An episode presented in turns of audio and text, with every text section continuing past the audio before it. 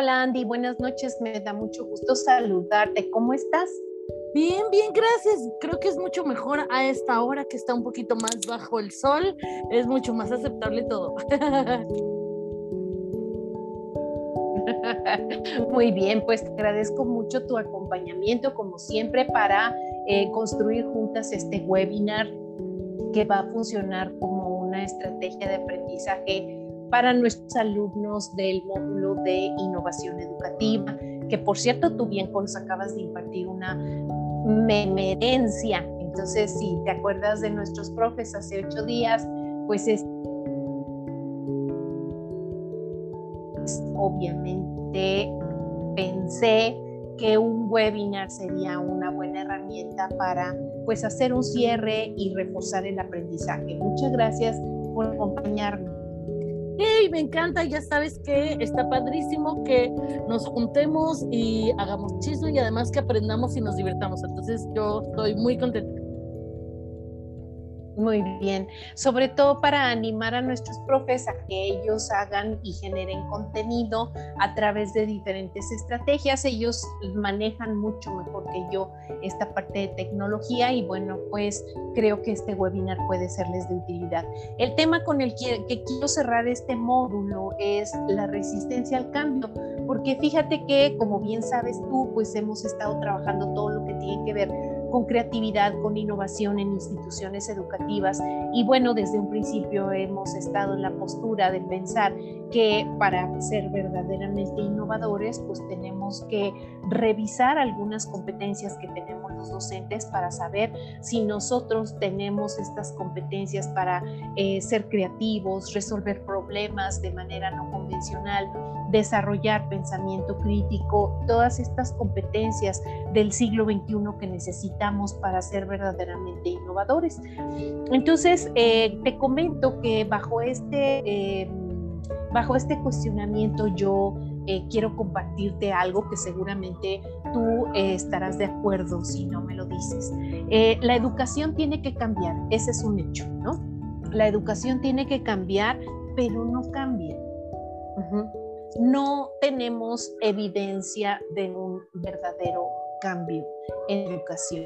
Y una de las muestras, pues, es que nos llega una pandemia y somos y tenemos absolutamente em, las incompetencias para no hacerle frente a esta situación de, cambio, de crisis, de emergencia y eh, lejos de resolver y de desarrollar las estrategias de para resolver una situación de pandemia, pues caemos más y más y más en un hoyo que eh, pues no veo el fondo y además pues veo muy muy difícil también que podamos salir en algún momento. ¿Qué opinas al respecto? Sí, yo estoy súper de acuerdo contigo y creo que lo evidencian los miles de blogs y podcasts que hemos hecho al respecto.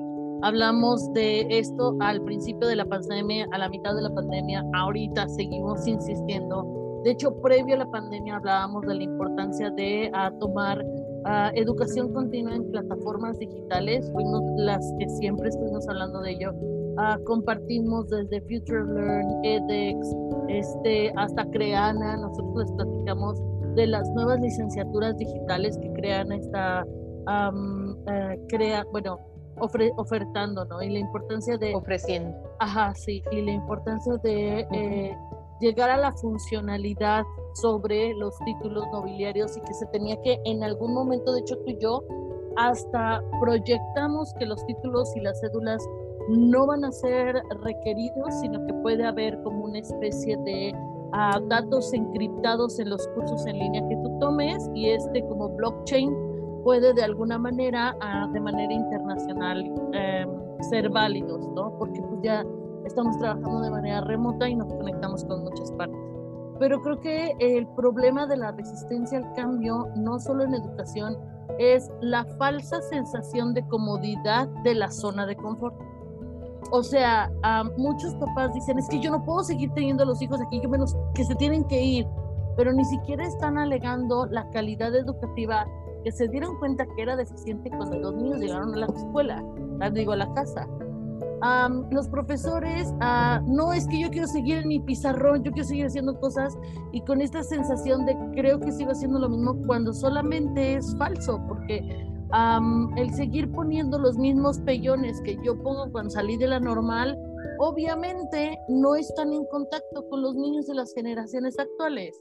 Entonces puedo optimizar mi tiempo y mis recursos como docente para brindar un mayor servicio. Pero eso no lo veo porque creo que lo que es confortable es mejor cuando no es cierto, ¿no? Es totalmente cierto.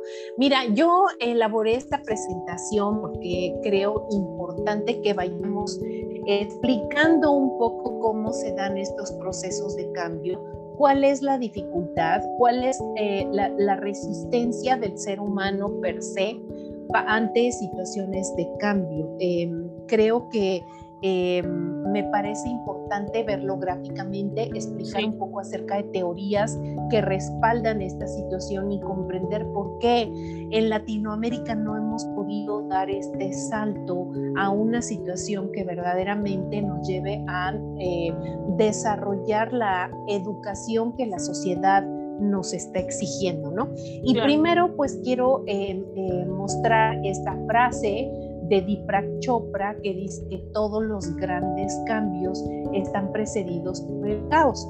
Y bueno, pues el último de los caos que tenemos, no el, digamos, el, el eh, menos importante, pues ha sido esta situación de pandemia que nos ha llevado a una situación de crisis y que obligatoriamente nos está arrastrando a hacer las cosas de manera diferente, pero ya como que la vida ya nos está eh, obligando a algo, ¿no?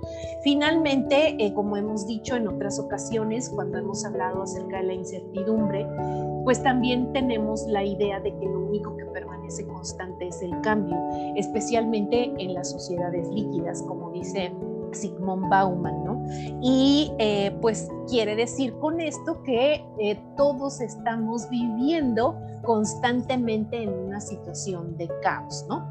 Eh, me gustaría aclarar o clarificar qué concretamente significa el cambio en una institución educativa, como para que vayamos unificando criterios, que partamos como de esto, porque todos somos docentes y de alguna manera todos hemos vivido esta situación de cambio.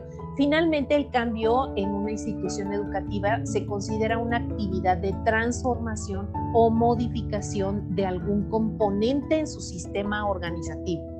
El objetivo sin duda es mejorar el rendimiento, o sea, todo eh, lo que se considera como cambios dentro de la escuela se ve, se visualiza, su objetivo es mejorar su rendimiento, mejorar la calidad educativa, desde luego, y por supuesto que estos cambios afectan el trabajo y el desempeño de las escuelas, provocando esta gran necesidad de adaptación. ¿Qué opinas al respecto? Perdón.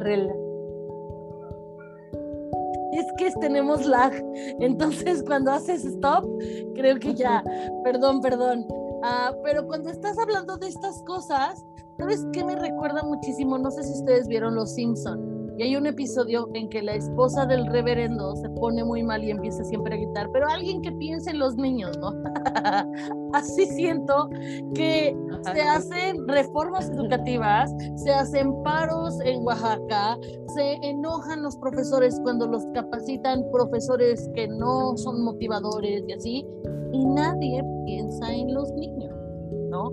Los papás ya no los quieren en la casa porque es un show, este, los papás quieren que, que los profesores hagan cargo, los profesores quieren respeto de los papás y nadie piensa en los niños.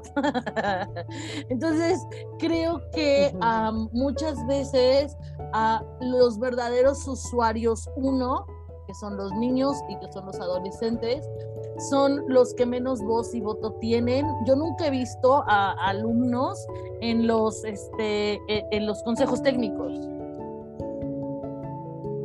Yo nunca he visto este, que le pregunten a un niño de kinder que le están obligando a aprender inglés, chino, mandarín y a escribir antes de llegar a primero primaria, y se siente estresado, no está estresado, ¿no? Porque con esto, o sea, entiendo que las escuelas privadas tienen la parte de tener todos estos beneficios, pero nadie les ha preguntado a los niños o ha estudiado a niños para ver si es óptimo, porque los niños entre más idiomas menos se tardan en hablar cualquier idioma. Obviamente, cuando ya hablan, ya hablan todos, ¿no? Pero yo no veo este chavos eh, en mesas de trabajo con profesores, ¿no? Por ejemplo, y, y, con el Bester Gordillo. ¿Qué pasa ahí?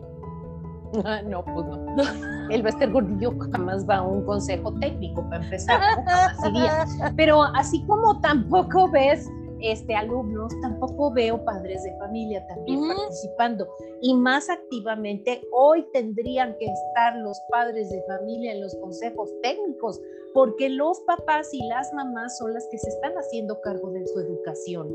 Entonces, creo que podríamos hacer excelentes. Esto que propones es una innovación, ¿no?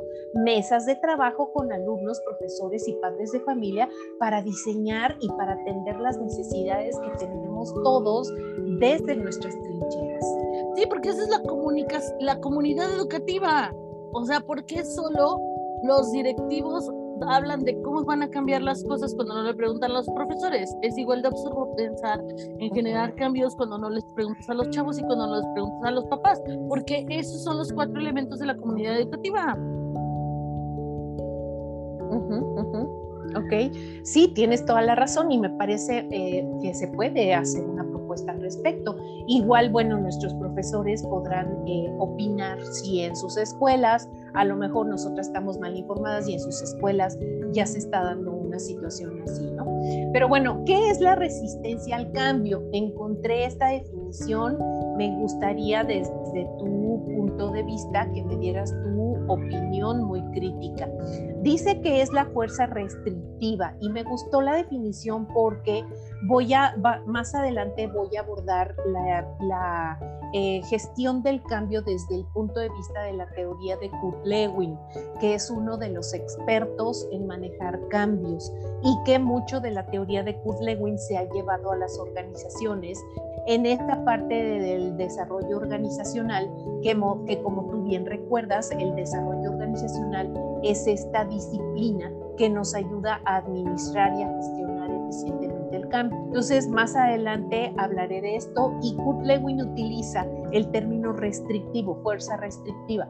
Eh, ¿Qué es la resistencia al cambio? Es una fuerza restrictiva que intenta tener el status quo luchando contra corriente o en contra de la transformación que se ha planificado de arriba hacia abajo. Sí, yo creo que desde el punto de vista de eh, eh, la estructura psíquica, ¿no? O sea, desde aquí arriba, ¿qué es lo que pasa cuando tienes alta resistencia al cambio? Porque todos siempre tenemos resistencia al cambio, hasta inconsciente, ¿no? Este, que por ejemplo, cuando cambias de año, en vez de escribir antes las, las fechas, ¿no? Pones primero de enero 2020, ay, es 21, ¿no? Entonces hay mini resistencias al cambio, es normal, pero eh, cuando ya es una resistencia al cambio que te impide la función porque ya estás anacrónico, ¿no? Creo que tiene mucho que ver con el control y que tú sientes que no estás en control. O sea, creo que eso podría ser gran raíz del problema de la resistencia al cambio. Por eso yo estoy, eh, yo entiendo que, ajá, sí, sí.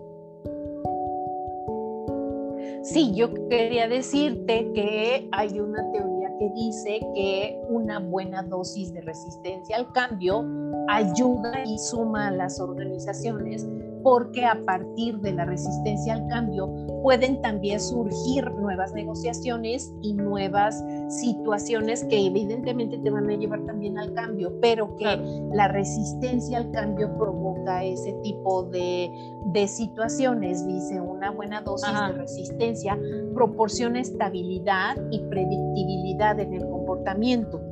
Si no hubiera algo de resistencia, el comportamiento organizacional tiende a, ser aleatoriamente caótico. Claro. ojo con esta parte, ¿no? La resistencia al cambio también puede ser una fuente de conflicto funcional.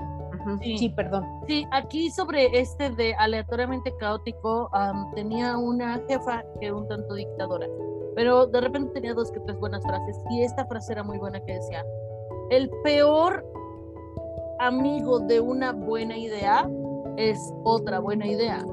Y su pensamiento era que cuando tú tienes una buena idea, si no paras y la llevas a cabo, entonces te da como, como el, el síndrome del chavo del ocho. Y si también podemos, y si a la mera hora, y por qué no, ya sabes. Y entonces vas sumando una buena idea sobre otra buena idea, sobre otra buena idea, y no terminas haciendo nada porque tuviste muchas más buenas ideas. Entonces, eso decía ella, o sea, si no hay resistencia, bueno, lo quiero aplicar ahorita, si no hay una parte que alguien diga, ¿qué podemos rescatar de el precambio, no? Entonces eso te ayuda a anclarte un poco y no a decir, vamos a cambiar esto y ahora esto, y entonces pierdes seguimiento y pierdes un montón de cosas. Entonces sí creo que es saludable eh, tener y evaluar eh, la viabilidad del cambio, ¿no? Sin duda, por supuesto. Eh, hay, eh, como tú bien dices, para evaluar la, viabilidad también se puede hablar de algún tipo de estrategias para reeducar el cambio. Creo que esto sería bien importante porque si lo supiéramos las instituciones, si muchas instituciones que van a implementar cosas eh, eh, conocieran estas estrategias para reeducar a las personas, a lo mejor podríamos acortar un poquito este periodo o esta curva de aprendizaje o este periodo de resistencia al cambio, que en ocasiones cuando es demasiado largo puede costar mucho dinero, ¿no? Y además también se puede perder el objetivo principal de este cambio. Hay estrategias de tipo empírico-racional estas estrategias, buena onda, cuando la institución sabe que las personas cambian, cuando entienden las personas el sentido y el para qué del cambio y cómo les va a beneficiar, ¿no? O sea, es como esta parte de explicar y trabajar y tener como un trabajo previo de preparación para las personas para que explicarles de qué manera nos va a beneficiar esto, ¿no? Hay otro tipo de estrategias que son normativas reeducativas, que es cuando estás reeducando a las personas y buscando que tengan un cambio conductual que nos lleve a eh, reeducar a las personas para una nueva condición o una nueva situación. Y finalmente están las estrategias de poder coercitivas en donde pues con la chancla en la mano sí o sí el cambio lo tienes que acatar, ¿no? O sea, necesitamos tus resultados biométricos de ojo, de huella, de todo, de el último Papa Nicolau, el último estudio de próstata para poderte identificar sí o sí, ¿no? Entonces, es, este, es estas diferentes, em, digamos, estrategias para poder llevar a, cabo un cambio. ¿Qué te diría? Hay situaciones, depende de cada situación, depende de cada organización, depende del el tipo de cambio que se quiera hacer en donde tú puedas aplicarlo. Habrá ocasiones que te funcione muy bien el convencimiento, habrá otras donde pongas a capacitarte a la gente para que haya esta modificación de conducta y habrá otras que porque lo digo yo que soy tu padre, entonces así se tendrá que hacer. Que otra vez yo aquí salgo, saco a colación el problema de eh, eh, la falta de control, ¿no? O sea, la parte de, que yo tenga control de las cosas que hace que yo tenga resistencia. Por ejemplo, la pandemia aplica todas las anteriores, porque también se hacen combos, ¿sabes? Entonces, sí. o sí, hay gente que se educó cuando empezó a ver la pandemia y nos pusimos a ver cuáles eran los barbijos o los cubrebocas más apropiados, por qué el que tiene filtro no, por qué no puedes mojar tu cubrebocas, ¿por qué no lo puedes usar tres horas, no? Por ejemplo, lo tienes que, desechar a las tres horas o lavar y cambiar porque se hacen. Entonces, vas y lees lo que dice la OMS. Obviamente, no necesariamente los canales oficiales están siendo los mejores, pero estás viendo cómo lo maneja la pandemia en otros países, qué tan exitoso fue Nueva, Nueva Zelanda, la importancia de seguirte lavando las manos. Entonces, en ese caso, tú solito con tu gestión, porque necesitas entender que tienes control para aceptar el cambio, te reeducas, ¿no?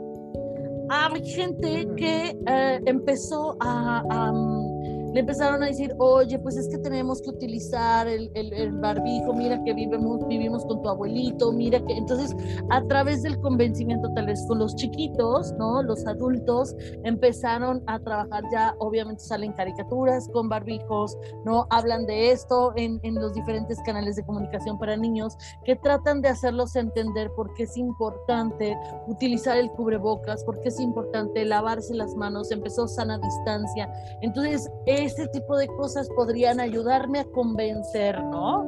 Y finalmente hay gente que no, como los hindús, sale sin, sin cubrebocas, te mete un chanclazo y te voy a pegar 30 veces o te voy a mandar a escribir, tengo que usar el cubrebocas porque no vivo solo, ¿sabes? Y aún así hay gente que dice, no, ¿por qué? Porque no quiero, ¿no? Porque no quiero usar el internet 5G. Por, y, tú, y tú puedes decir, pero es que no es que quieras. Y aquí un pequeño post-it. Yo me acuerdo que una vez fui a casa de una amiga y le dije, oye, ¿tienes una plancha? Y me dijo, sí, pero no creo en las arrugas. O sea, no es que creas. o sea, no es una religión, hija. O sea, sí, pero nunca la uso porque no creo en las arrugas. No. Es, no es una decisión, ya sabes. Así siento yo cuando me dice. ¡Qué bueno! Qué bueno porque cuando envejezca, pues nunca se va a ver viejita porque como no creen las arrugas, pues adiós patas de gallo. Ah, sí, pero la mujer siempre iba arrugada a todas partes. Entonces, aunque ella no crea, se va a arrugar de la cara igual, ¿sabes? Entonces, o sea, no es así, así igual me siento cuando me dicen, es que yo no creo en la pandemia. La otra vez, por ejemplo, de hecho, estábamos platicando tú y yo que hay un montón de personas en Latinoamérica, la mayor parte, que se dedican a descubrir de dónde vino el coronavirus. Hijos, de dónde haya venido. Sí creo que Bill Gates este, se está beneficiando, sí. Este, que sí vinieron los zombies también, que sí, todo lo que tú quieras. Independientemente, en la realidad, tengo que tener mis precauciones porque saber de dónde vino no me va a proteger si me da, ¿sabes? No va a devolver a todas las personas que sabemos que se han ido por el COVID. Ay, es que se murieron ellos porque no sabían de dónde venía. No importa que no lo hayas sabido, ¿no? Entonces, así como la gente no cree en las arrugas, la gente sigue sin creer en tener tapabocas y aunque hayan aplicado los tres niveles de reeducación para el cambio, va a haber gente que no lo quiere hacer. Porque el necear, y aquí aguas, porque igual me voy a ver muy política, pero el único poder que tengo entonces es aferrarme al necear y yo decido seguir neceando y eso me da poder, porque todo lo demás no me lo da, ¿sabes? Y además, como las personas que me siguen mm, están acostumbradas a estrategias de poder y coercitivas, cuando tú neceas, yo obedezco Claro. yo te sigo en esa necedad y los dos nos vamos eh, involucrando en esto, ¿no? Porque ya pasamos a la disonancia. Que te dije al principio. Exacto, claro, claro.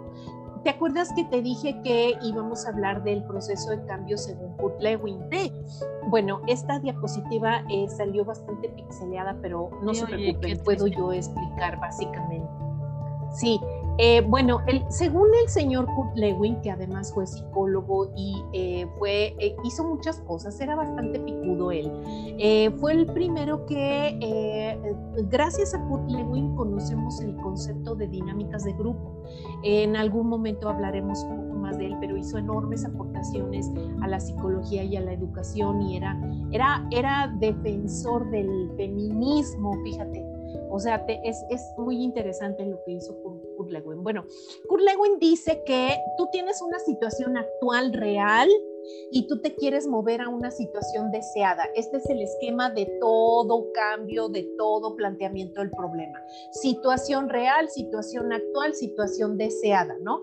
La discrepancia que existe entre esta situación actual y esta situación deseada, o sea, esta distancia para llegar de este punto A a este B, es una distancia que, que, requiere de muchas, de muchos procesos, ¿no? La situación actual es, por ejemplo, eh, pudiéramos decir que es equilibrada, ¿no? Es estable y es permanente porque hay fuerzas restrictivas y fuerzas impulsoras que te permiten, ¿no? De alguna manera, mantener ese equilibrio. Es como un estire y afloje, ¿no? Cuando tú te quieres mover todas estas fuerzas restrictivas e impulsoras y te quieres mover a una situación de cambio, es cuando entonces entras a un proceso de cambio en donde forzosamente el equilibrio se rompe.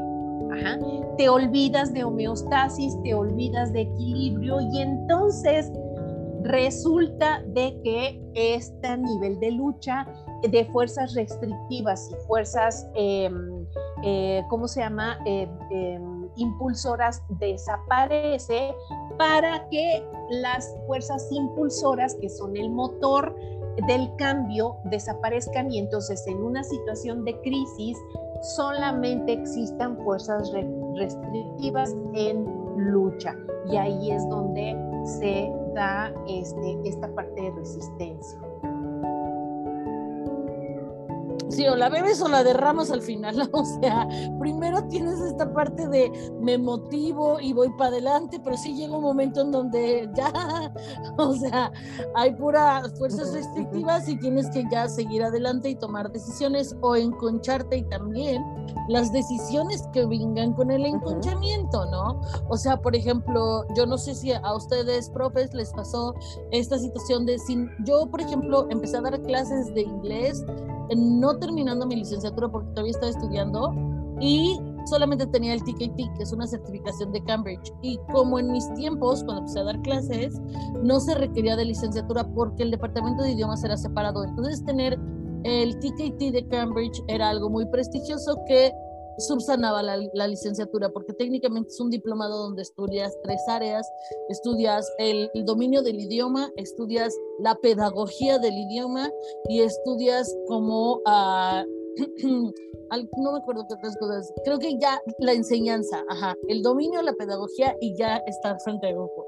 Entonces, como es una certificación bastante exhaustiva, este, era validísima, ¿no? Pasa el tiempo, yo estoy licenciándome, pero yo no sé si ustedes saben, pero el proceso de cédulas en Puebla es tardadísimo, o bueno, yo he tenido esa suerte, que me han tardado hasta dos años en darme mi cédula.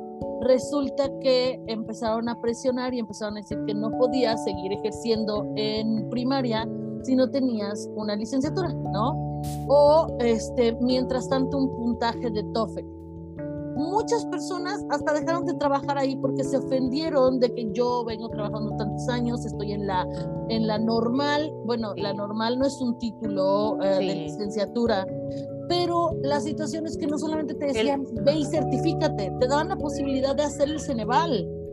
Y ya nada más era un pequeño examen. Sí, claro. ¿No? De, de validación. Sí, y renuncian. Sí, y renunciaban. Sí, sí. hay, hay, casos y hemos tenido, claro, claro, y hemos tenido eh, en nuestras eh, aulas profesoras que han renunciado a sus puestos después de 15 años de trabajar porque no han tenido la licenciatura, porque se quedaron con la normal primaria, que antes era eh, creo que al mismo nivel de la prepa, y que no tienen licenciatura y prefieren renunciar. eso es totalmente cierto, sí. Claro, entonces, por ejemplo, yo lo que hice es apliqué el TOEFL para comprarme un poquito de tiempo, les enseñé que ya me estaba licenciando y entonces me compré un poco de tiempo. Pero ¿qué pasó? Terminé la licenciatura y yo dije, necesito hacer la maestría. ¿Por qué? Porque preveo a futuro, ¿sabes? Es muy... Que se vuelva a repetir la historia, claro. Claramente, pero la gente, a, lo, a mí lo que me sorprende es que la gente se sorprenda era obvio que eso venía. Y si tú te quedaste rezagado desde el principio, te vas a quedar rezagado desde después. Y si no estás empezando a pensar en hacer un doctorado, también ahí tienes una situación. Te voy a explicar, sobre todo porque estás en la academia. Si tú eres un profesor que no ama estudiar, vas a tener broncas con tus alumnos porque no puedes compartir esa pasión por el, aprendizaje y ese amor y entonces vas a no ejercitar la empatía para subir a las tareas. Por ejemplo, uno de los memes que amo que alguien subió es de este que decía, aquí ahorita se los va a poner, es de los primeritos que decía, cuando tienes que subir tu tarea este, a las 11, aquí está, miren. Está buenérrimo, no fue de esta tanda, pero dice, cuando el deadline, ya sabes, aquí está el perrito, decía, cuando el deadline para subir tu tarea es 11.55, son las 11.50 y el internet no coopera y dices, hola Dios, soy yo de nuevo, ¿no? Como profe, si no lo has vivido, te pones uber pelado con tus alumnos. Claro, claro, claro. Es así es Claro, intolerante y poco empático. Exacto. Ajá. Y todo esto porque es otra vez resistencia al cambio. No quiero licenciarme de, licenciatura, no quiero hacer una maestría. ¿Por qué? ¿Quién me la va a pagar? Eso es resistencia al cambio. Claro, y bueno, eh, el modelo de cambio que dice Kurt Lewin es un proceso muy parecido al que sugiere Alvin Toffler trabajamos, ¿te acuerdas? Esta parte de desaprender y volver a aprender. Y Kurt Lewin desde entonces, mucho antes que, que Alvin Toffler, él sugiere que primero debe haber un proceso de descongelamiento y descongelamiento de todas estas ideas, de todos estos paradigmas, de todas estas estructuras mentales que te llevan a estar en tu zona de confort como obviamente lo este, venías haciendo, ¿no? Entonces es esto de hago las cosas igual, las vengo haciendo igual como lo, lo, hacía el año pasado, el año antepasado, cuando me contrataron en esta escuela, cuando egresé, cuando es, y entonces sigo con esta parte de resistencia. Una vez que descongelas y logras descongelar este proceso mental, ¿no? Dice, reduces las fuerzas que mantienen a la organización en su actual nivel de comportamiento, pero llevado a la vida personal estás reduciendo las fuerzas que te mantienen en tu zona de confort. Una vez que lograste descongelar y como tú dices, ya identifiqué, necesito hacer una licenciatura, necesito aprovechar esta oportunidad que me está dando mi institución, porque aparte no me están despidiendo, me están diciendo que me apoyan en este proceso ¿por qué no me quito todos estos filtros mentales y todos estos paradigmas y descongelo mi cerebrito y entonces puedo empezar a moverme hacia este nuevo estado que yo requiero, que es una licenciatura? El recongelamiento, dice Kurt Lewin, es cuando ya logras la estabilización de la organización a un nuevo estado de equilibrio, el cual cada vez es más corto. Años atrás podríamos decir que el recongelamiento te llevaba otra vez a entrar a una zona de confort prolongada. Hoy este recongelamiento es más corto. Si tú logras este proceso mental de descongelar, de cambio, de movimiento y de recongelar, puedes hábilmente identificar el problema, identificar tu situación real, identificar la situación deseada, identificar las fuerzas restrictivas, las positivas, las negativas y obviamente diseñar tu estrategia. Claro. Sí, mira, yo, yo, quiero también aquí, aquí hablar de algo muy importante. Estoy buscando un meme que no encuentro, luego se los voy a mandar es un meme de una princesa que está y hay una alacrán y una serpiente y hay una víbora y dice como cuando llega la maestra de primer ingreso, ¿no? Eso es bien importante porque, porque el estatus uh, quo en un grupo siempre es muy difícil de retar y hay veces que tú ya compraste el cambio, pero por lo que vayan a decir tus compañeros no jalas. ¿Sabes? Y eventualmente yo creo que eh, es más importante ser genuino contigo porque cuando tú sales de una organización, ese mismo grupo que juraste proteger o que en algún momento era tu cofradía, te dicen que sí, que te van a querer mucho, que es muy injusto y no sé qué, que van a renunciar contigo, tú les dices, no, como que eres bueno y no vuelves a saber de ellos. Así, sí. Ajá. Entonces, hay muchas veces, sí, sí. Yo sí prefiero vivir al, en inglés hay un dicho muy, muy que dice, uh, to live to the beat of your own drum. Eso quiere decir que vas viviendo al propio sonido de tu propio tambor. A mí me gusta mucho esa, esa, esa, yo hago lo que yo quiero. A mí no me parece, a mí no me parece. Si estoy de acuerdo, si estoy de acuerdo. Pero es la directora, pues está diciendo algo inteligente también, hay que aplaudirle, ya sabes. Ahora no está diciendo algo inteligente, ahora no, no estoy de acuerdo. Y es algo que es mi propio compás. Habrá veces que hay profesores que me dicen, como dice la compañera Andrea, lo cual, pero está bien, no me importa yo ser el póster de la alternativa, porque puedo pagar el precio. Entonces yo les estoy diciendo ahorita, si hay un precio que se paga, claro, pero creo que el ser genuino contigo y el estar por encima de los pequeños clics que puedas tener de profes y mises tóxicas de las organizaciones te va a traer mayor bienestar. Ajá. Creo que se pagó un precio, claro que se pagó un precio, pero lo prefiero a borreguear y, no, y a la mera hora comprarme una historia que yo no escribí, pues y morir en la obsolescencia, ¿no? Finalmente, este, formar parte un poco de la respuesta que nos hacíamos a la pregunta de necesitamos una educación diferente, pero ¿por qué no lo hemos logrado? ¿no? Y si tú no logras este proceso, pues ahí tal vez tú eres la respuesta a esta pregunta que nos estamos haciendo, ¿no? ¿Qué hace entonces que unas personas puedan aceptar o asimilar más el cambio que otras, Andy? Porque hay, hay personas que eh, tienen eh, menos resistencia y se adaptan más fácilmente que otras al cambio. ¿De qué crees tú que depende? Yo creo que primero, primero, primero de las competencias emocionales que tengan, o sea, si tú estás en orden y estás equilibrado, vas a tener una mejor perspectiva del cambio y entonces siempre vas a estar pensando, bueno, ¿y esto cómo puede beneficiarme y cómo yo puedo sumar al cambio? ¿No? Eso número uno, y obviamente en un muy segundo número dos, cuando tú estás en equilibrio emocional, no necesitas estar en control porque tú estás controlado, ya sabes, eres el equilibrio y el equilibrio es uno contigo.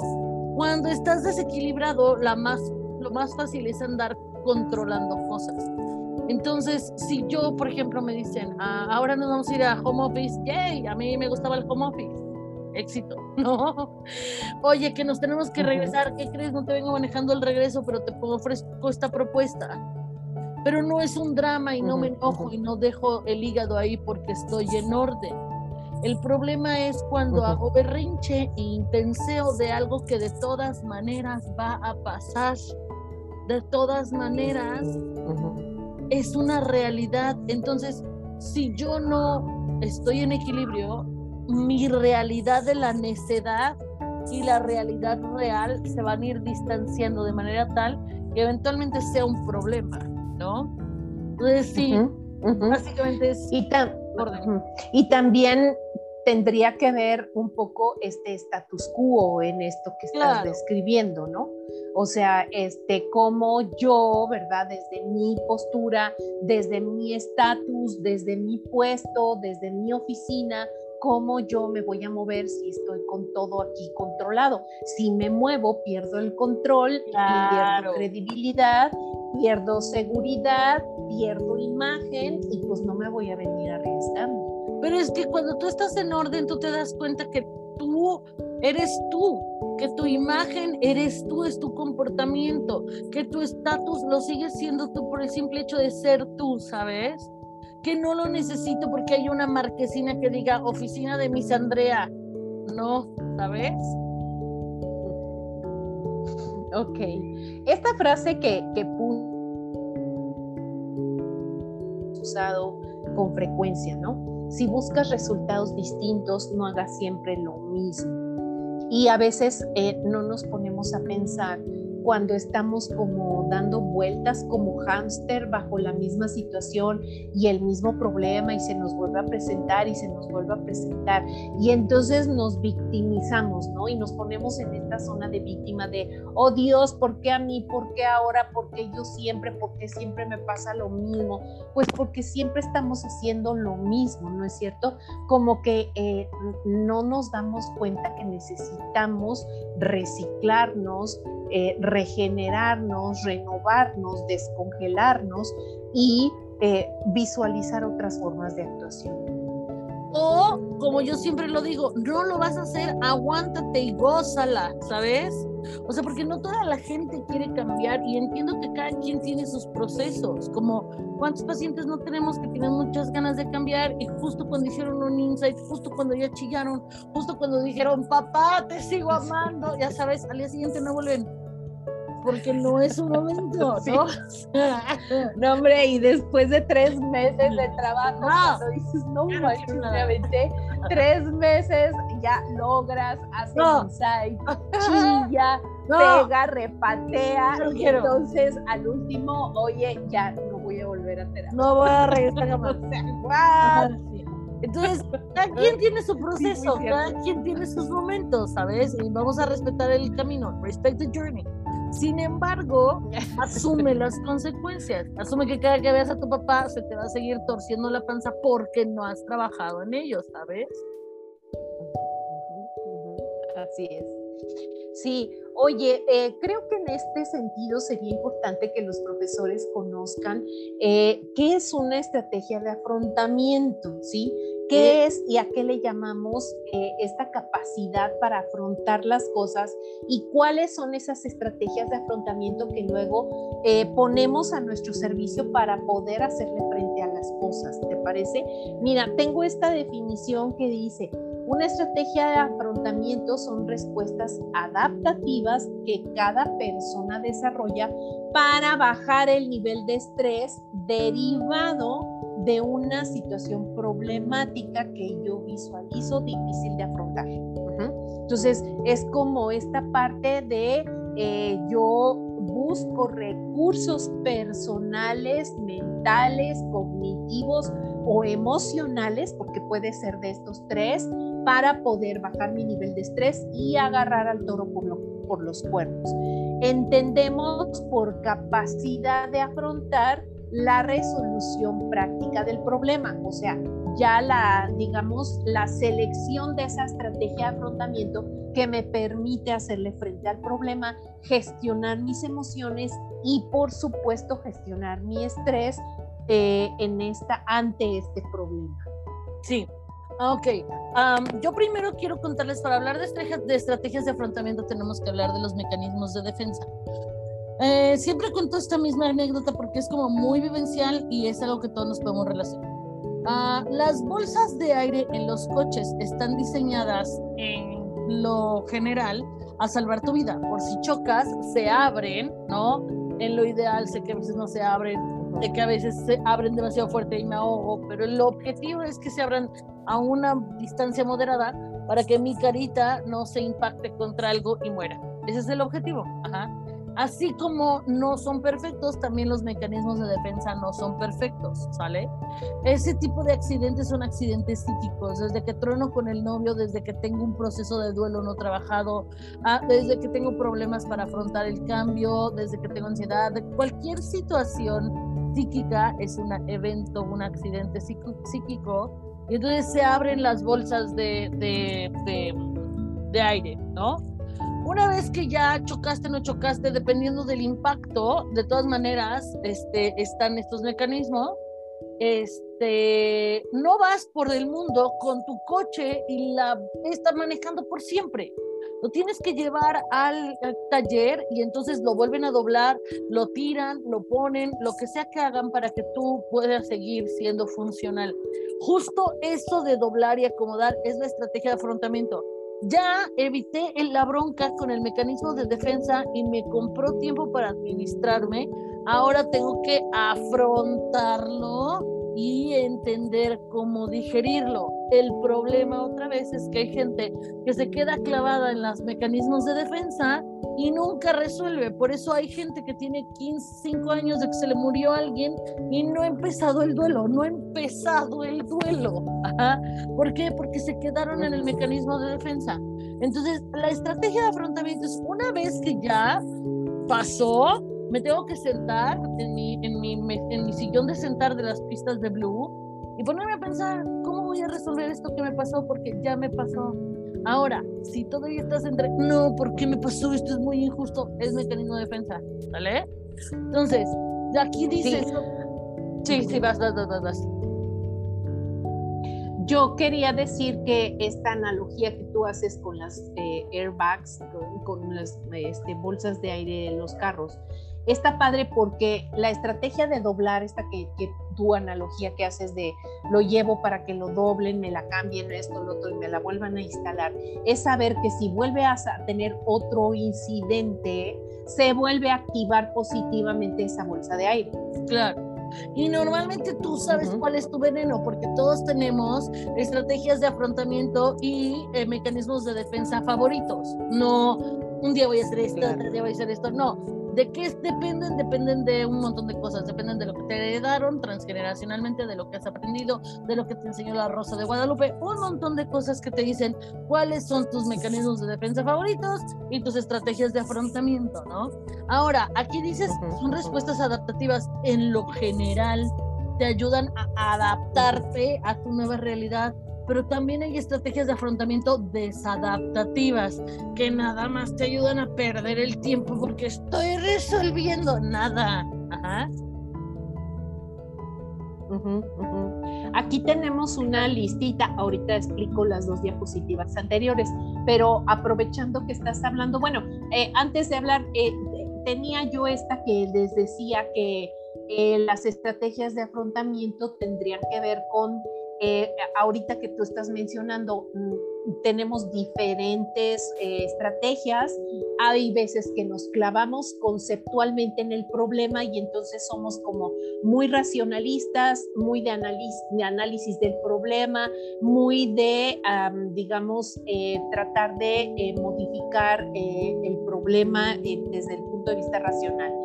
Hay quienes nos centramos en las emociones y entonces cuando eh, eh, sentimos esta parte, identificamos miedos, eh, peligros, tristezas, llanto, enojo, ira y entonces nos vamos a esta parte emocional. O también hay quien utiliza como estrategia de afrontamiento la evitación o el aplazamiento, que finalmente se vale, ahorita no, tomo distancia, no me siento lo suficientemente eh, armado, eh, pero este, pues trato de eh, aplazar un poquito para, digamos, reagruparme y poder enfrentar el problema. Estas son, a grosso modo, las estrategias de afrontamiento, ¿no? Lo que buscamos finalmente es un estado de bienestar todos queremos y tenemos el derecho a estar en equilibrio y a sentirnos bien y a identificar por voluntad propia nuestros recursos personales de autorregulación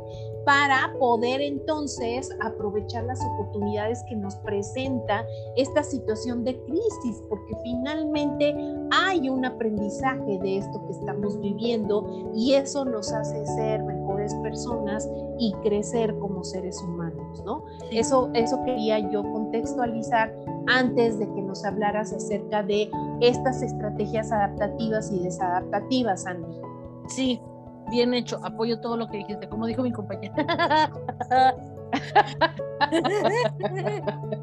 ok. Gracias. Aquí son algunas. Obviamente yo quiero decirles que hay tantas estrategias de afrontamiento como personas en el mundo. Tú, tú puedes escoger las tuyas y ahí tú sabes, esto es tu combo, ¿no? No estas son eh, excluyentes, sino que decir que solamente vas a utilizar estas, eventualmente puedes utilizar una diferente, ¿sale? Pero ah, en gran, ah, en resumen, las estrategias de afrontamiento te ayudan a superar y entender que esta es tu nueva realidad y entonces trabajar desde la realidad real porque sé que es, sé que es este pleonasmo, pero no tu realidad es diferente a la mía y es diferente a la de sí y es diferente a la de todos los que estén viendo ahorita la conferencia, ¿sale? Por muchísimas cosas que tienen que ver con la percepción, pero la realidad real es como la evidencia de lo que está sucediendo, ¿no? Entonces, si en realidad vinieron los, los, los, los aliens a infectarnos de COVID porque van a exterminar el planeta, ah, pues esa no es mi realidad hoy, porque la realidad hoy es que es una pandemia causada en China y tenemos que superarla. Que van a lanzar otras porque dijo Bill Gates. Bueno, mi realidad hoy es que todavía ni siquiera México llegó al pico de la ola. E, esa es nuestra realidad, gente, ¿saben? Entonces a mí qué me importa si vienen otras, está bien esto. Y luego además, aunque no vengan otras, yo me enteré de casos que daba COVID-dengue. ¿Por qué no? Sí, porque aparte hay mezcla, sí, claro. COVID-Zika, sí, les daba dengue, Zika y COVID, o sea, ¿sabes? Esa es la realidad de México hoy. Vinieron los aliens y no vinieron, si se llevan a llevar el uranio, si la cuarta, quinta transformación no es real, lo real es el aquí, ¿vale? Bueno, entonces, entre más rápido entendamos que la realidad real es diferente a la tuya y cómo voy a vivir en la realidad real, entonces esas van a ser adaptativas las que me van a decir, bueno, ah, ya voy a empezar a trabajar sobre esta situación, pero no me van a ayudar a asumir que esta es mi realidad, son las desadaptativas. Entonces, ah, obviamente resolución de problemas desde generar estrategia, utilizar diferentes metodologías, el método de Ichikawa, las 5 Ws, este, calidad total, ir a terapia, este, no sé, tratar de resolver el design thinking, ya sea storytelling, lo que tú quieras. Hasta sentarte en tu casa con tus hijitos. Operadores de pensamiento, el módulo 3 con la maestra Silvia. Todos, todos, ¿sabes? Todos ah, es más, hasta sentarte con tu familia y este, que cada quien se ponga un sombrero de debono, ya sabes, que den pros y contras y hagan todo eso. y Juan, José va a ser el amarillo. Ahora pues. Todo eso tiene que ver con resolver problemas. Son estrategias de afrontamiento adaptativas. ¡Yay! Estamos enfocados a agarrar la onda. ¡Yay! ¿No? Búsqueda de apoyo, búsqueda de información. Para la búsqueda de información, no en el chat de las tías. Sí, en donde estás buscando la información, hay un meme de Piolín es altamente probable que no sea la mejor información. Entonces, porque vivo ahí, ¿no? Sí, si no puedes citar en nota donde estás buscando información, dale delete y lo que sigue. O sea, ¿no? Apenas la otra vez vi que en Facebook, ¿te acuerdas? Este, estaba diciendo lo que sabemos del COVID, ¿no? Y decía, el COVID no lo transmite ah, el Internet. Y yo quería morir no solo por lo inverosímil de que Facebook me esté diciendo que el COVID no lo hace el Internet, sino de que hay personas que sino porque hay personas y hay personas que lo creen y no lo van a leer. O sea, es como otro nivel de idiotez. Pero bueno, el chiste es que busca informaciones adaptativas. La reestructuración cognitiva es un proceso terapéutico en donde así como descongelas y vuelves a congelar, así se llama, es este, en vez, es reframing, ¿cómo se llama? Eh, reestructuración, pues sí, pero bueno, o sea, agarras una, identificas un pensamiento. Es que yo también, ¿qué hora es, señora? También, ya, usted, señora. Oye, sí, ya, no. Entonces, eh, identifico el pensamiento que está fuera de lugar, que es el que necesita este, ser reestructurado, se desarticula y se rearticula para la adaptación, ¿no? Que obviamente eso lo tiene que hacer un terapeuta, porque tú, si lo pudieras hacer, ya lo hubieras hecho, no lo has hecho, ¿verdad? Entonces, con un terapeuta. Expresión regulada de las emociones, esto puede ser como ah, si yo tengo sentimientos de ira y enojo, en vez de ir a cachetear gente, voy al box, ¿no? Y entonces tengo una versión saludable para sacar ese tipo de situaciones negociación, descarga emocional. Ajá, como Silvester, como ah. Silvester Stallone, necesitas más backs. Necesitas más backs. Huida y evitación, esas son desadaptativas, por eso está negro. Por eso fue del otro lado, y falta un ente, ¿no? Entonces, todas las amarillas son adaptativas. Ahora, si te fijas, las desadaptativas nos van a ayudar a aguantar sin resolver. El de ardilla, me distraigo y ya no pienso en lo que está pasando, ¿no? Este puede ser como, por ejemplo, ¿qué puede ser? Ah, como el rollo ahorita que se dio con los ilustradores y que no les iban a pagar a los ilustradores para ilustrar las, las portadas de los libros de la SEP y luego dijeron que lo iban a hacer los profesores y luego ardilla, algo pasó en las noticias nacionales y ya no le pudimos dar seguimiento a esa historia porque nos necesitan distraer. Entonces, están comprando tiempo y cuando voltees te van a decir, profesor, sí, puedes ilustrar tus propios libros y entonces ahí vamos a llorar todos. Las estrategias de distracción no resuelven. Ahí, no, porque podemos subir, podemos subir nuestros memes y con los memes se pueden ilustrar los libros de texto. Ya sé. Ya hubieran mejor sacado un, un, un concurso del niño y la mar, ya sabes, el niño y ciencias naturales de tercera primaria hagan un concurso ya que los niños, alguien que piense en los niños, alguien que independice los niños y los dé autonomía, para favor. Bueno, la rumiación son estos pensamientos que están como vaquita, o sea, porque las vacas rumean, rumean, rumian, rumian, rumian. Entonces están machacando y machacando y luego degluten y luego degomitan y machacan. Así tú, igual con tu pensamiento es que estoy gordo, no, si estoy gordo, no, de nadie me va a creer, no, sí, pero entonces, ¿cómo? Y entonces, estos tipos de pensamientos no son lo suficientemente buenos, sí, o me están poniendo el cuerno, lo que quieras que no trabajas y que estás nada más desgastándote, obviamente estás manteniéndolo, pero no estás resolviendo. Desesperación y abandono y hacer pancho al respecto tampoco te ayuda a resolver. El aislamiento, así el meme de post me mato, ya no quiero a nadie, no te ayuda a resolver oposición y confrontación, te puedes poner súper punqueto, te puedes poner súper rebelde, puedes ser pelado con quien quieras, pero no estás resolviendo, esta es tu realidad, ¿no? Delegación, ah, pues mejor ahí tú ve, igual en algún momento tú vas a tener que este, asumir las consecuencias de tus decisiones, rezar, hay un dicho que dice, a Dios rogando y con el mazo dando, y a nadie se, le, se acuerda de darle con el mazo, nada más le rezan O sea, sí, está padre. Y por favor, Diosito, por favor, porfis, porfis, porfis. Sí, O Diosito, otra vez yo. Ajá, otra vez yo, ¿no? Y está bien, está bien. Pero ponte a hacer algo al respecto. Es como el chiste de esta persona que se estaba inundando y, este, y estaba en el tope de su casa y entonces le rezó a Dios y dijo, Diosito, sálvame. Y le mandaron una balsa. Y dijo y le dijeron vente compa y la balsa no no no no porque Dios me va a salvar árale pues. Y entonces mandaron un, un, un este no sé o un, un compa en un kayak. Vente súbete y remamos y nos vamos no porque Dios me va a salvar y se ahoga y cuando llega le dice qué pasó Dios te mandé una balsa y te mandé un kayak así ah, reza, O te mandé un helicóptero. Claro. Te subiste. Claro, prende un sirio, prende un sirio, pero también haz algo al respecto, ¿sabes? Acá está. Claro, claro.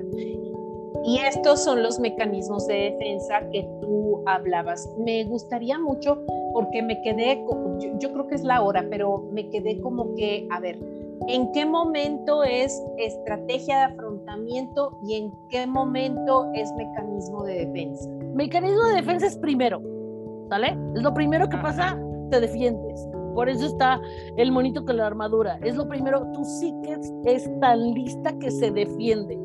O sea, por ejemplo. de manera inconsciente, porque los mecanismos de defensa son inconscientes, ¿cierto? Claro. Es como, como los anticuerpos, ahora que me pusieron la vacuna del COVID, que casi muero, vi el túnel. Sí. Ajá. Este, todos estos anticuerpos que estoy, eh, ¿cómo se llama? Que mi cuerpo y mi sistema inmunológico está generando para luchar contra el virus. Así es en psicología, ¿no? O sea, lo generas, pero no te das cuenta de que los estás generando, ¿cierto? Sí, estos 10 mecanismos de defensa son freudianos, o sea, están basados dentro de la filosofía del psicoanálisis. Hay otros autores que hablan de otros mecanismos de defensa. A mí me gustan mucho estos porque tienen mucho sentido y porque los veo diario. Probablemente claro. conociera más, pero estos son la onda, ¿sale? Sí. Entonces, vámonos desde arriba, rapidísimo. Lo primero que pasa es dime tú un accidente, el que quieras, te diste cuenta que te están poniendo el cuerno, lo primero que haces es, ¿qué haces? Te enojas, buscas el teléfono, ¿no? Le quieres pegar a la, a la, a la comadre, ya ese es un mecanismo de defensa, ¿sale? Lo primero que se te ocurre es un mecanismo de defensa. Ahí te va. El desplazamiento es como no puedes afrontar exactamente cuál es tu problema con esa persona que lo tienes, entonces te des Perdón, perdón, Andy, otra vez. O sea, el mecanismo de defensa va primero. Primero. Y en la estrategia de afrontamiento es cuando ya te sientas a pensar en cómo vas a resolver la realidad que es real. Exacto. Ajá. O sea, o sea ya es el, el cuerno. Ya, ya es el plan de acción no, no, no, no. A ver, bueno, sí, plan de acción solamente si es adaptativo. Si no es adaptativo, no tienes plan de acción. Exacto. A ver, entonces me pusieron el cuerno, me enojo, voy, le hago un pancho, le tiro el agua, le hablo a los jefes, hago todos esos ridículos. Eso es mecanismo de defensa. Si después de eso siguen 15 años, ya nos divorciamos, ya el otro compra tiene tres mujeres y yo sigo ardida, nunca he llegado al mecanismo de afrontamiento porque no he entendido que ya no estamos juntos, ¿sabes? Entonces ni siquiera me adapté, sigo reaccionando desde la tontera, ¿vale? Ahora, este... como lo, que mencionabas acerca de la pérdida, ¿no? O sea, yo tengo una pérdida, una situación de duelo, eh, fallece un miembro de mi familia eh, y yo sigo conservando su recámara igual, sus, todo su ropa, no puedo hacer, no puedo todavía vivir el proceso de duelo, ya pasaron varios años y yo sigo teniendo todo exactamente. Y en ese caso podría ser evitación, ¿sabes? O sea, que es el que, sí, ahorita claro. sesión. Pero, o sea, si ni siquiera he empezado, ese es el problema. Por, por eso primero es mecanismo de defensa. Ya cuando digo, ok, ya troné, ya me pusieron el cuerno y me pongo a pensar, ¿qué voy a hacer con esto? Y lo primero que digo, bueno, voy a tronar porque es obvio y yo necesito un cierre y necesito decir, ya no estamos juntos y necesito ir a terapia porque me siento rechazada, me siento fea, me siento gorda, me siento que me vieron la cara, lo que sea que ya, entonces ya estoy buscando ayuda y estoy tratando de resolver mecanismo de afrontamiento. Si, lo, si no los bueno, si estamos jugando y le traes, entonces mecanismo de defensa. Todavía ni siquiera he empezado a resolver. De acuerdo. y en el caso del hijo que es eh, falleció y que dejé todo, eh, sigo el mecanismo de defensa que puede ser evitación o negación. Y cuando yo decido ir a terapia, cuando empiezo a vivir mi duelo, cuando veo que ya no está, que ya se fue, que ya a la diapositiva anterior? soltarlo, que es esta. Puedo ir, eh, ir a terapia sería búsqueda de apoyo y resolución de problemas. Si yo solita empiezo a ordenar, entonces este, ah, empiezo a, enojarme y entonces empiezo a guardar las cosas y ya estoy muy molesta, estoy descargando emocionalmente, pero ya estoy moviéndome.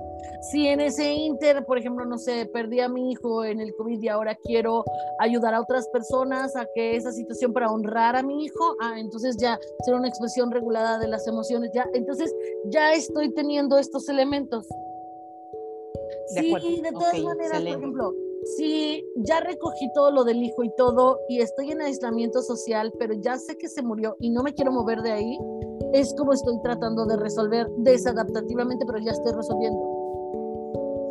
¿Sí? De acuerdo. Ok, gracias. Ahora sí me corro desde arriba. Sí. Ahora pues. Ya, ya vamos terminando y es la última. Ah, esta es la última y ya nos vamos. Bien, agárrense porque si de por sí hablo rápido, ahora sí va a estar Speedy González. Uno, dos, tres. Desplazamiento es, yo tengo un problema, pero no tengo la, el capital emocional para resolverlo con la persona que lo tengo, entonces me desquito con alguien más.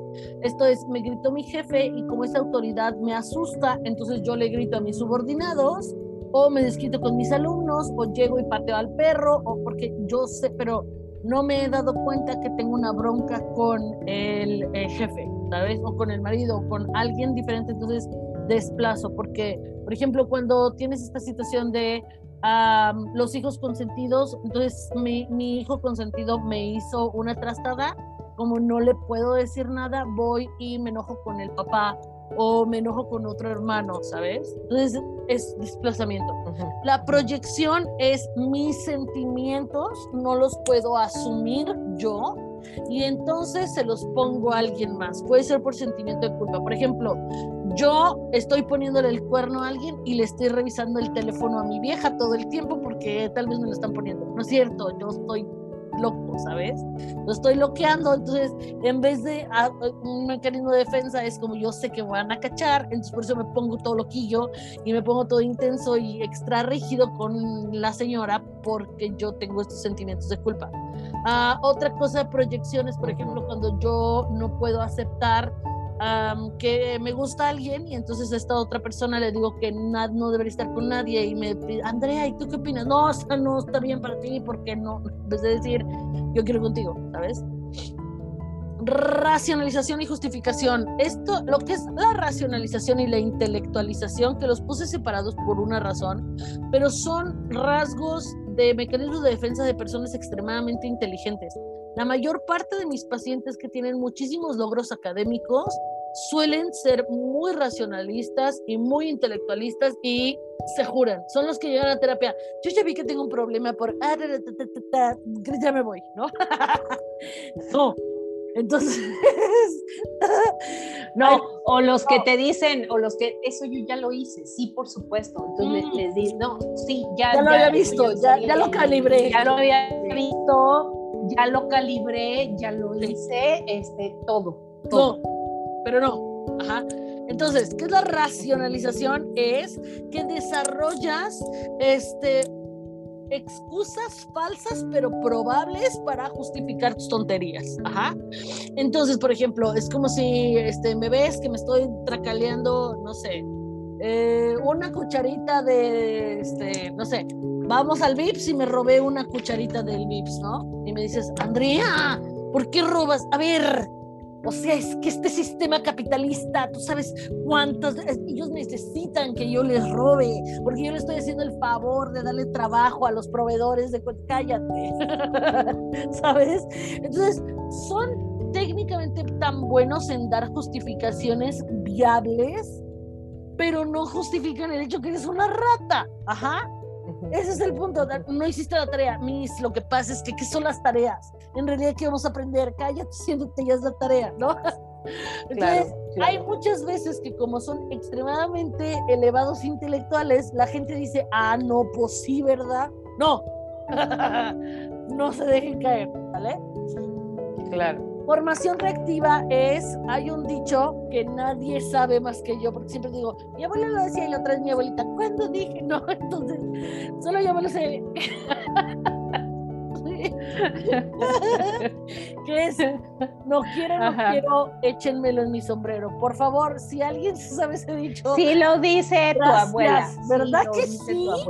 Ya también. Claro que sí. Pero yo se lo oí a mi abuela. Ya hay deterioro conmigo. Gracias, gracias. sí Sí, bueno, claro, claro. Es este dicho. Yo te respaldo. gracias, barrio. Sí.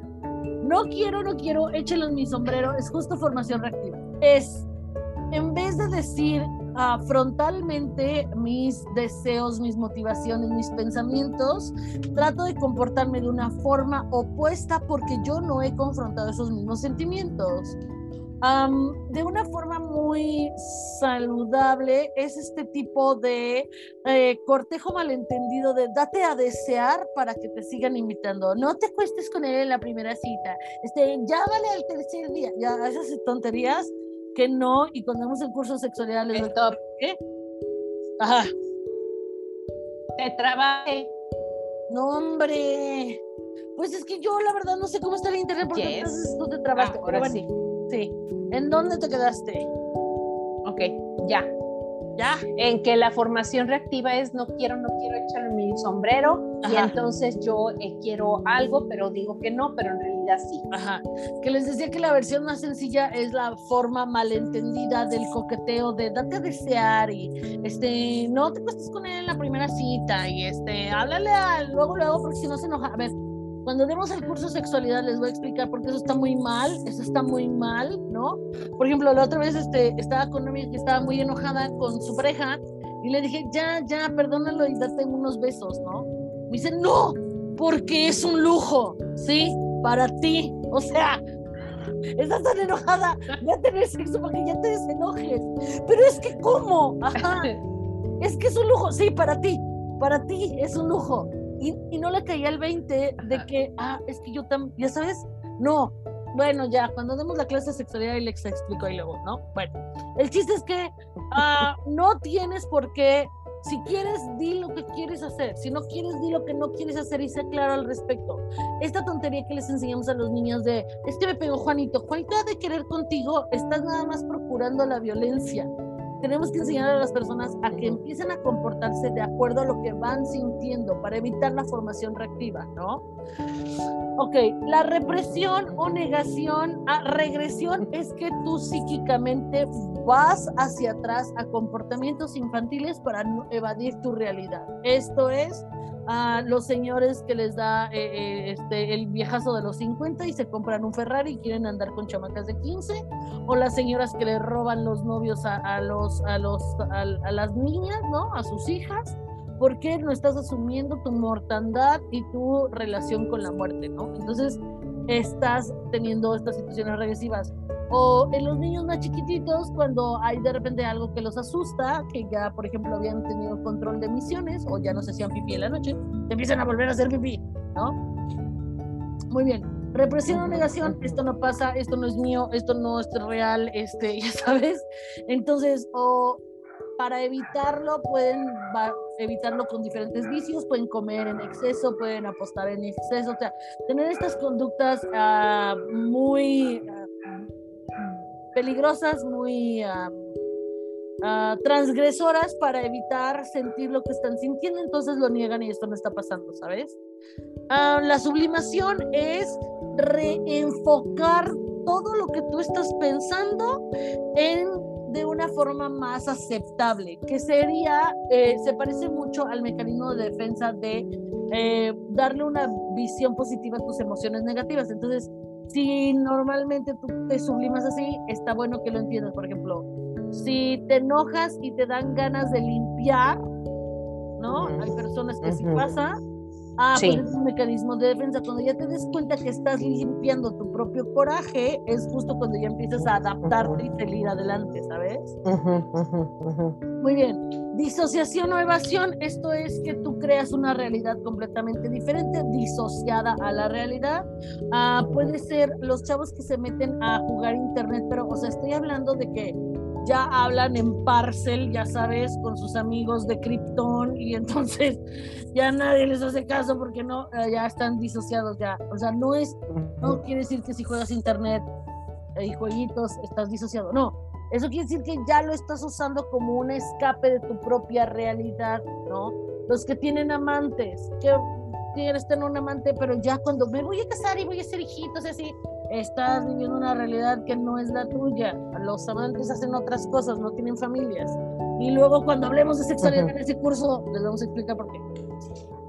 la intelectualización y análisis, les digo que es otro de los mecanismos de defensa de gente muy inteligente, es que sobrepiensan y sobreargumentan sobre algo que no viene al caso. Por ejemplo, este, Andrea, se acaba de morir tu perrita. En vez de procesar la pérdida, empieza a decir, bueno, pero ¿cuánto cuesta el sepelio? Pero a ver, por ejemplo, los perritos los queman, ¿cuánto lo van a quemar? ¿Y cuánto, cuánto? meten un gran danés o meten a mi perrito? Y que entonces me empiece a clavar en todas esas cosas en vez de aceptar que estoy perdiendo a mi perrita y que me tiene que dar sentimiento, o si no me da sentimiento, porque en vez de confrontarme, me evado a través de sobreanalizar las cosas. Y la compensación, ah, pues esto es muy sencillo, ah, la compensación es, ah, ah, yo siempre le explico así, cuando tú tienes sentimientos de culpa, normalmente compensas doblemente en sentido opuesto. Esto es, por ejemplo, si yo le grité a mi hermana y le dije, es que nadie te quiere porque viviste en una caja de zapatos, ¿no? Fui pelada, ¿sale? Y luego me da culpa y entonces voy y le digo, mm, o sea, fui pelada. Entonces estaba yo aquí, vamos a hacerlo así. Estaba yo aquí y fui pelada, ¿sale? Entonces, lo que pasa es que me doy culpa, digo, me doy cuenta y me da culpa, y entonces le digo, no, Marifer, la verdad no es cierto, no viniste en una caja de zapatos, todos te queremos, vales mil, y además la llevo a comprar un helado. Entonces, con eso ya quedaría en el punto cero, ¿sale? Ya queda aquí, pero la llevo a comprar un helado porque no, y además, ¿sabes? Y además le compro un, y además, entonces estoy sobrecompensando por culpa, y es lo que les digo, la culpa hace, tú transgredes, entonces lo deberías de mover un solo momento para regresar al justo medio, pero no, la culpa sobrecompensa doble vez en sentido opuesto. Entonces eres extra intenso, por eso en el ciclo de la violencia te vuelves a enamorar, porque te meten un trancazo pero te super enamoran tres veces mejor para el siguiente trancazo o sea más fuerte y se le enamoran más y así. Hasta que te matan. Sí, o los matas, porque también pasa. Los matas, ¿no? Exacto. Entonces el ciclo de la violencia es compensar, sobrecompensar, sobrecompenso, soy más violento, soy más cariñoso, soy más te amo, soy esto, lo otro, pero cada vez la violencia va incrementando más, ¿no? Y no te das cuenta. Oye, pues está bien interesante. Yo con esto em, saco eh, una moraleja importante, ¿no? Y que quiero poner aquí eh, y que quiero verbalizar. Este, este pensamiento me gustó porque dice que creemos que nuestra vida se ve limitada por las circunstancias, pero es nuestra resistencia al cambio la que crea circunstancias. Es esta percepción que tenemos del problema que va creando estas circunstancias que nos hacen resistir. Finalmente, eh, para cerrar con broche de oro esta, este webinar y esta deliciosa plática contigo, eh, me lleva a la conclusión de que asociado a la innovación y asociado a esta necesidad de cambiar nuestra educación que no ha cambiado, creo que si los profesores entendamos que la verdadera es cambiar nuestro comportamiento y cambiar nuestra forma de ver las cosas y nuestra percepción, probablemente pudiéramos entonces lograr ser innovadores en educación. Y eh, quiero cerrar con esto con una frase que dijo Inés Aguerrondo, que es mi ídola. Inés Aguerrondo es una eh, argentina que es especialista en innovación educativa y que ha realizado muchísimas investigaciones de por qué no cambiamos y por qué no hay innovación en la América Latina en educación, es que finalmente la riqueza de una nación, dice Inés Aguerrondo, la riqueza de una nación se mide por lo que toda su población tiene en su Y con esto cerramos esta deliciosa plática pensando que debemos revisar lo que tenemos en nuestra cabeza, debemos conocernos, conocer nuestras estrategias de afrontamiento, tanto eh, no tan efectivas, eh, debemos identificar mecanismos de defensa para poder tener una mente abierta que nos ayude a resolver problemas de manera no convencional, a pensar afuera de la caja, de la caja pero sobre todo a, pensar en los niños, porque alguien debe pensar en los niños. ¿No es cierto? Sí, por favor. Muchísimas gracias. Muchas eh. gracias, Andy. Te amo con todo mi corazón. Te agradezco mucho tu acompañamiento. Te agradezco que siempre estás conmigo, que siempre estamos para apoyarnos, eh, que siempre en las buenas y en las malas hemos estado, que hoy no son tan buenas, pero que vienen tiempos mejores sin duda y que podemos seguir siendo tan felices como hemos sido. Muchas gracias a nuestros profesores, muchas gracias Andy, gracias por esta oportunidad que nos dan de acompañarlos en su proceso de ser mejores personas. Hasta luego, buenas noches. Bye.